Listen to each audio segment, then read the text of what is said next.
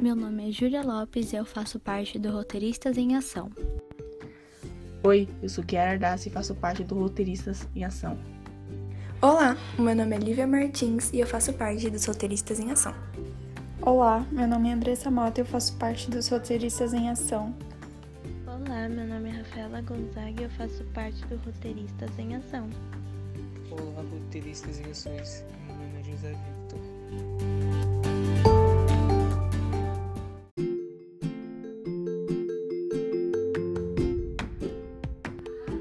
Olá, roteirista. Hoje nós vamos contar um pouco sobre o nosso encontro maravilhoso com nova palestrante, Tina Costa. Ela começou a nossa aula se apresentando, disse ser uma quebradora de estatísticas, sua informação administração de empresas e trabalha os 11 anos de idade.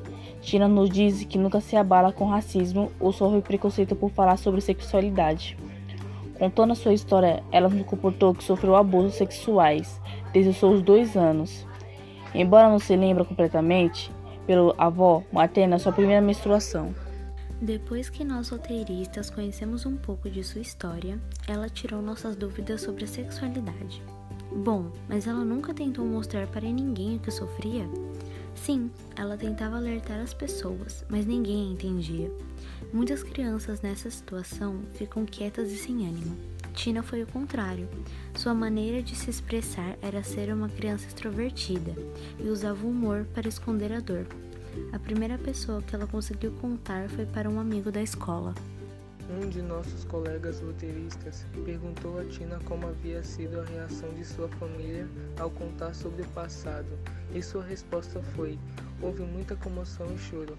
Meu irmão se perguntava onde esteve esse tempo todo, mas no final todos nós se abraçamos e tudo acabou em festa. Baseado nela, o melhor jeito de ajudar uma vítima do abuso é acolher e apoiar, sem perguntas e julgamentos. Não, a sexualidade não é um mito. Houve uma pergunta que dizia: as pessoas virgens ainda podem adquirir DST? A resposta é sim. Qualquer ato sexual pode transmitir a doença. Alguns dos abusos que as mulheres sofrem são justificados pelo fato da roupa que usam, e isso ocorre porque as mulheres ainda são vistas como objetos e existe muito preconceito, mas sua roupa não te define.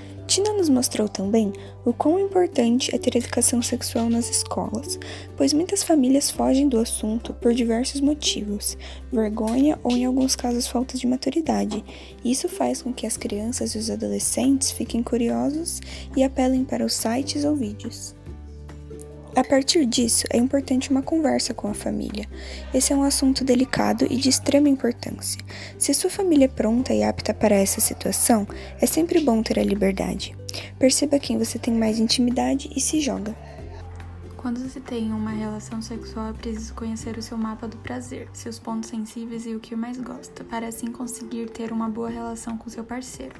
Se conheça e aproprie sobre a pornografia. Na verdade, ela é viciante e o conteúdo que nos mostra faz o nosso cérebro pensar que realmente é algo realista, fazendo as pessoas que estão viciadas terem uma dependência e uma necessidade de assistir esse tipo de conteúdo e esses vídeos toda vez só para chegar ou ao orgasmo ou à ejaculação. Nosso encontro foi maravilhoso e encontramos a Tina mais uma vez no dia 18 muito obrigada, Tina. Muito obrigada, roteiristas. Muito obrigada por nos ouvir até aqui e até a próxima.